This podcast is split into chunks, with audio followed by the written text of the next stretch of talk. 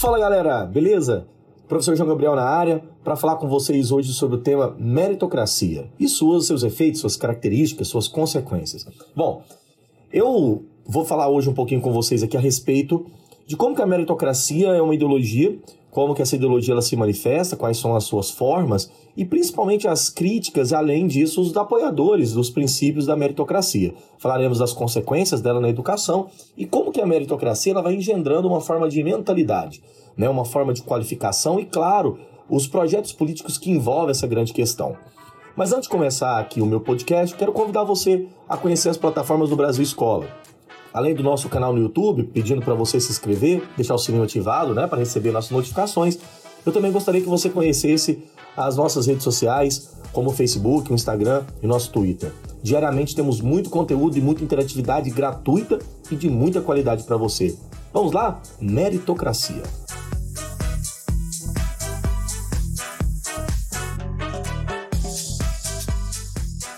Bom, para nós iniciarmos aqui uma discussão que possa ampliar de fato né, essas questões a respeito da questão da meritocracia, eu gostaria só de é, ressaltar uma grande questão. Esse podcast não tem a intenção de fazer simplesmente uma crítica à ideia de meritocracia, como se nós pudéssemos pautar apenas uma análise puramente simplista. Mas nós vamos, nós vamos compreender os fundamentos da meritocracia, as características que envolvem ela e quais são os interesses por trás da defesa de um posicionamento né, baseado nessa ideia. Primeiramente, eu quero apresentar a vocês aqui uma, uma gênese né, do seu conceito, até o emprego no atual contexto na nossa política educacional, para que é necessário fazer uma apresentação geral do termo, de fato, né, para diversos momentos desse episódio nós estarmos deparando com essa palavra, né, que ela vai provocar, na verdade, diferentes pontos de vista. Em primeiro lugar, a nomenclatura meritocracia tem na sua etimologia, segundo o dicionário de Oxford, o dicionário Advanced Learning Dictionary, é a seguinte definição, abre aspas, né? País ou sistema social onde as pessoas obtêm poder ou dinheiro com base na sua capacidade. País ou sistema social onde as pessoas obtêm poder e dinheiro ou dinheiro com base em sua capacidade.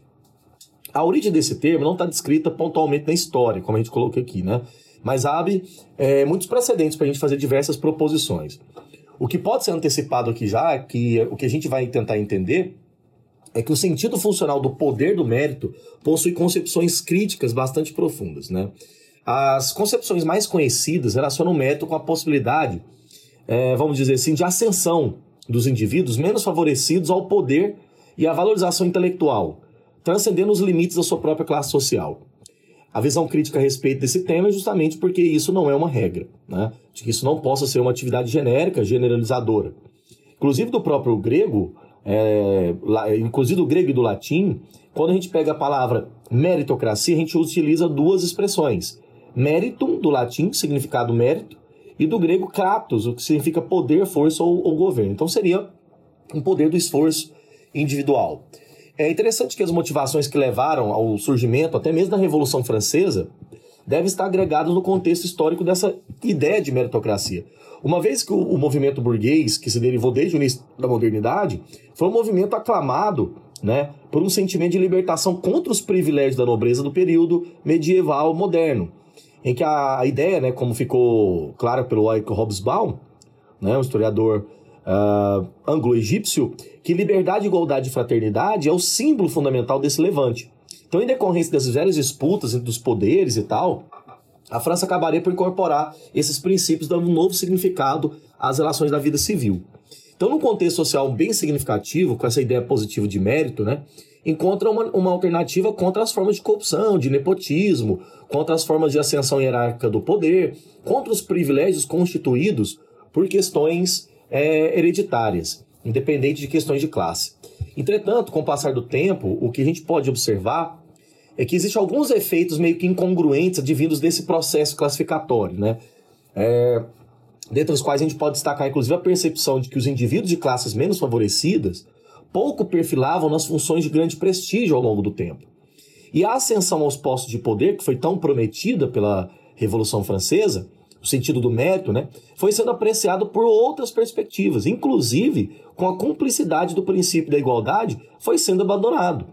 Então a ideia de igualdade dentro do princípio meritocrático, ao longo do tempo ele foi sendo abandonado.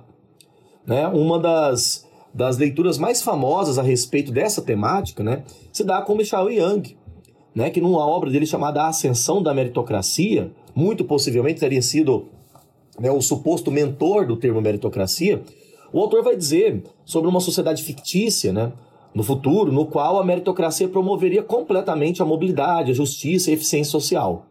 No entanto, uh, com efeitos negativos que esse mecanismo apresentava, a concepção positiva de né, que esse modelo exibia foi colocada completamente em xeque, em questão, promovendo desaprovações em público, em massa, né, contra esse processo meritocrático. E aí é interessante, com, com essa visão que o Young vai colocar, né, que os princípios básicos da formação da ideia de meritocracia, principalmente na sociedade é, inglesa, se dava através de questões relacionadas aos modelos educacionais. Inclusive, com um olhar um pouco mais aprofundado, né, um pouco mais complexo, Goldthorpe e Jackson, que são autores específicos que tratam da, da, da temática né, da, da meritocracia, é, numa obra deles chamada Educação é, e as Barreiras né, da Realização da Educação na Meritocracia, eles vão trabalhar com a tese de que, a partir dos anos 1944, logo após, né, ali no finalzinho da Segunda Guerra Mundial, o governo inglês estipulou, na verdade, um estilo de educação baseado nesse princípio. E num trecho do livro deles, eles diz mais ou menos o seguinte, abre aspas, a lei de 1944, que estabeleceu o ensino secundário para todos, que destinava a dar a todas as crianças uma maior oportunidade de desenvolver suas habilidades, né, estaria sendo empregada de forma subjetiva aos interesses governistas. E o mérito utilizado com esse incentivo ao trabalho, as diferentes formas de níveis de recompensa, em termos de dinheiro, de status, seria para, na verdade, não causar igualdade social, mas um princípio de segregação. Então, a partir dos anos 1940, o que nós começamos a observar é que a implementação da meritocracia, no qual promoveria uma ideia de inclusão, na verdade era uma inclusão enviesada, né, que não contemplaria os indivíduos socialmente desamparados naquela sociedade. E com o passar dos anos, apenas reforçou essa ideia que o Young convidou a nossa reflexão, né, e que foi reiterada em obras de outros autores. A política baseada na valorização pelo mérito foi se atrelando a uma disputa ideológica entre os defensores, que se identificam os propósitos né, de qualificação, excelência, processo seletivo, e os que contestam esse mecanismo, que atribuem ao fato de que, quando se seleciona alguém, muitos outros estariam sendo rejeitados. E claro que no interior da história, né, e ao longo do tempo, esse processo classificatório foi aproximando o perfil de vários simpatizantes da meritocracia, né, de pensamento mais tipicamente neoliberal, em contrapartida, os pensamentos mais progressistas vinculados à ideologia né, da, das formas de inclusão sem exclusão. E é interessante lembrar que a questão da meritocracia não é recente. Então, o debate a respeito dela é um pouco anterior do que a gente possa imaginar, não é? Agora nós vamos passar para fazer uma análise a respeito das características do, dos valores da meritocracia, o que, que ele carrega né, enquanto posição política, vamos assim dizer.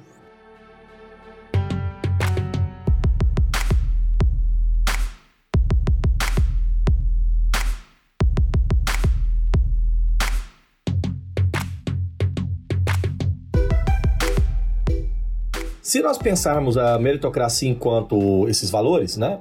que a gente pode pensar a partir dos seus, dos seus elementos, daquele que é merecedor, daquele que tem mérito, né? Que supõe digno de uma recompensa, de estima e tal. A gente vai sentir um, vago, um sentido muito vago e pluralista que me parece que não compõe uma análise mais crítica e, e, um pouco mais aprofundada sobre o tema, né? No período é, pré-moderno, a palavra mérito era associada principalmente à ética, né? Que se referia, por exemplo, à realização de uma boa ação. Mas, no entanto, na época moderna, a palavra ainda não havia perdido esse sentido, mas gradativamente passou a indicar talento, reconhecimento, é, se opondo a direitos herdados. Esse novo conceito da palavra fundamentou, como a gente estava apresentando, as reformas burguesas e as grandes evoluções, né? Justificando que normas e valores, né? É, hierarquias funcionais devem ser completamente superadas. Por sua vez, a gente pode pensar numa outra questão que o termo meritocracia é bastante ausente na literatura política brasileira, né? Mas o seu uso no campo das pesquisas é cada vez mais frequente e a gente pode identificar que na prática o uso da meritocracia é extremamente comum. E aí, se a gente pudesse pensar, né, que a ideia do mérito é uma espécie de princípio de utopia que vem a partir até do pensamento Platão, não sei se vocês aí lembram desse conhecimento ou se tem ele, mas lá na obra do Platão, na obra República, existe uma teoria da tripartição da alma que se fundamenta no desenvolvimento dos mais aptos. A partir de um surgimento de uma nobreza, a partir de um surgimento né, de uma nobreza que vai proteger a cidade bela, a cidade Calipólis do Platão, o desenvolvimento de uma classe comerciante, uma classe econômica, o desenvolvimento de uma classe política fundamentada pelos filósofos. Então a meritocracia, ela não é um, um tipo de conhecimento recente. Isso remonta, inclusive, até o pensamento grego antigo clássico, né? O que é interessante é que, ao longo do tempo, uma das principais críticas, né, que tem na da meritocracia, como a gente estava falando, é de Michael Young, né? E esse autor afirma que atualmente a democracia é apenas uma aspiração, uma vez que a gente não é regido pelo povo, mas por um setor inteligente do povo que tem menos uma meritocracia do talento, né? Aliás, o que, tem, o que temos é uma meritocracia do talento. Então a meritocracia reforçaria as desigualdades sociais, legitimando o domínio da elite ao preconizar ou se utilizar de uma aparência de igualdade de oportunidade a todos os indivíduos, uma vez que são as camadas privilegiadas que definem como é feito o reconhecimento do mérito. Ou seja, baseia-se num privilégio para discutir as regras do privilégio. Então faz constitui, constitui, na verdade, um verniz moral, né? Para justificar a estratificação, justificar desigualdades, construir uma relação de poder, desenvolver um esquema meritocrático que é uma ideologia completamente imposta, né? Então, dessa forma, acreditar na meritocracia significa tornar-se mais tolerante em relação a alguns valores de desigualdades. Não significa que é defender a desigualdade, mas defender que a desigualdade é uma condição, né, devido à ausência, inclusive, de esforços, a ausência do mérito. Então, nesse sistema, nessa grande onda, né, a crença de que a, uma minoria pode acumular todas as vantagens sociais, né, e de que todas as sociedades, todos os indivíduos compõe-se de uma relação equânime para disputar as mesmas coisas, é falaciosa. Então é a partir daqui que eu quero identificar com vocês, por exemplo, qual é, dentro da educação, os valores dessa disseminação desse pensamento meritocrático. E quais são as características, né, consequentes, inclusive, dessa ideia que é tão comum. Então, a partir daqui agora, falaremos um pouquinho sobre meritocracia em relação com a educação.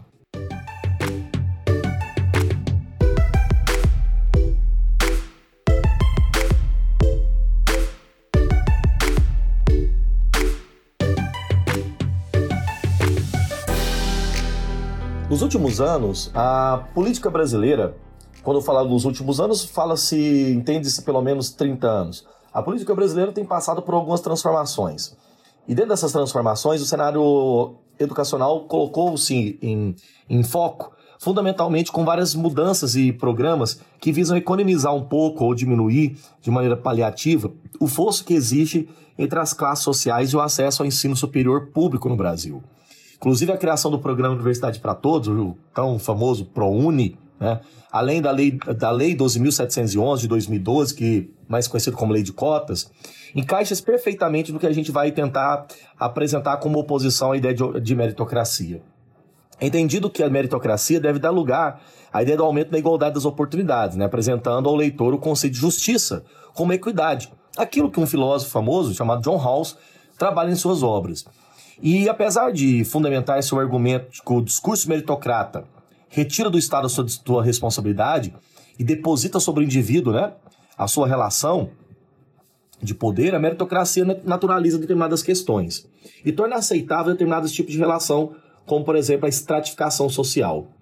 Essas políticas públicas sociais voltadas para a inclusão é, argumentam de maneira positiva o resultado de integração, né? ou seja, a ideia de que através da do graduação do ensino superior, através dos cursos superiores, e com obra, uma mão de obra diversificada, etc., a gente vai reduzir determinadas desigualdades que são históricas. É interessante salientar que, quando pensa né, a respeito do, do, da meritocracia, a gente pode lembrar de alguns autores, por exemplo, clássicos. Um deles é o Weber. Weber entende que as nossas estruturas sociais elas são frutos de ações de cada indivíduo. E a partir das suas visões sobre o mundo, e são é, essas estruturas que formarão as regras e os princípios do convívio social. Então, com isso, ele explica, de acordo com Weber, né, que cada pessoa está condicionada a exercer dentro das suas funções, perdendo a sua personalidade, ou seja, não conseguindo ser de maneira autônoma, livre desse sistema. É o que ele entende como a burocracia. E a relação feita com a burocracia weberiana e a meritocracia está no fato de que ambos não levam em consideração as pessoas ao estabelecer resoluções mais objetivas de assuntos previamente calculados. Por exemplo, quando se fala de meritocracia, usa o princípio da impessoalidade, não considerando o meio onde o indivíduo está inserido, que é um princípio clássico da burocracia moderna, né? que é um princípio da racionalização. É... Uma outra questão interessante, né? que o princípio meritocrático, né, que é tipicamente disseminado ah, no Brasil, coloca que a única maneira de se diferenciar os indivíduos é, está através do seu desempenho pessoal, ou seja, de uma condição onde cada um, nas palavras né, do, de um historiador brasileiro chamado Jessé Souza, é que a elite, a classe média, por exemplo, está numa condição nessas posições de meramente privilégios e não de esforços. É preciso entender que a constituição de um discurso meritocrático, ele passa antes de tudo por compreender também como que essas desigualdades foram criadas. Então a meritocracia, ela pode ser entendida como uma forma de reforçar que estas mesmas classes privilegiadas se afirmem enquanto merecedores, porque ignora-se assim assuntos de ambiente próspero, né, de outras questões. Por exemplo, o sociólogo francês Pierre Bourdieu é, vai dizer que o fracasso ele nunca deve ser pensado do ponto de vista individual, né, como a gente é levado a acreditar. É, na verdade, a culpa né, de um dentro de um indivíduo dentro de uma sociedade, ela não é meramente um ato de uma escolha deliberada própria, mas na verdade através de um conjunto maior de um campo e de um hábitos, né, no qual são disposições mais duráveis que a gente incorpora. Portanto, pensar sobre a meritocracia é pensar sobre um aspecto que está fundamentado na nossa estrutura moral, porque julgamos que aquilo seja vivo, que seja aquilo verdadeiro, que aquilo seja, na verdade, alguma coisa correta e, claro, justa. Pensando nisso, nós temos um modelo educacional constantemente colocado a respeito desse sistema meritocrata. É, é preciso compreender que na educação brasileira, tipificada em notas, em aprovações, a escola é um espaço de dissimulação, de esconder, de deixar bastante, inclusive, confuso esses valores. Nega-se fundamentalmente a origem familiar do indivíduo, as suas condições sociais históricas, em prol de grandes sistemas avaliativos, como por exemplo os próprios vestibulares, que não deixam de ser grandes sistemas de avaliação de mérito. Mas o mérito baseado, inclusive, numa estrutura desigual de oportunidades. Um mérito baseado em cima de uma estrutura de privilégios que acredita não estar sendo é, relacionada a privilégio. Ou seja, me parece que aqueles defensores privilegiados não se veem privilegiados.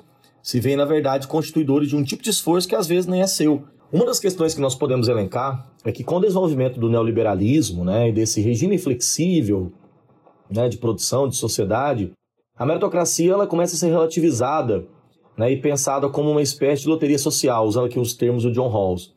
Ou seja, o acesso aos cargos, às posições de riqueza, de prestígio e tal, não pode ser visto apenas como resultado do puro arbítrio individual ou de um esforço né, de deliberação meio que consciente. Uma vez que muitos fatores, como classe social, como família, no qual o indivíduo nasce, né, no qual ele se tornou, na verdade, indivíduo, né, a herança até psíquica que recebeu né, da sociedade que ele tem, influencia diretamente na sua realização pessoal, profissional. Não é que o indivíduo seja um mero joguete qualquer das coisas, mas que não pode se transformar em regra. Né? Essas condições de classe, de nascimento, de época, de local, exerce um papel decisivíssimo sobre as nossas escolhas e nossas realizações. Então, acreditar que a sala de aula é um espaço de uma educação para todos, isso na verdade não se torna mais do que uma grande falácia de uma grande ilusão, justamente porque a educação é um lugar também de dissimulação né, de perspectivas, de ideias, de valores. Inclusive, quem analisou isso de maneira muito magistral foi o sociólogo Pierre Bourdieu, né, quando foi discutir, por exemplo, a temática do capital social né, a, juntamente com o capital cultural. É, porque o capital social é um campo né, que se refere a um espaço de lutas sociais preenchido por indivíduos.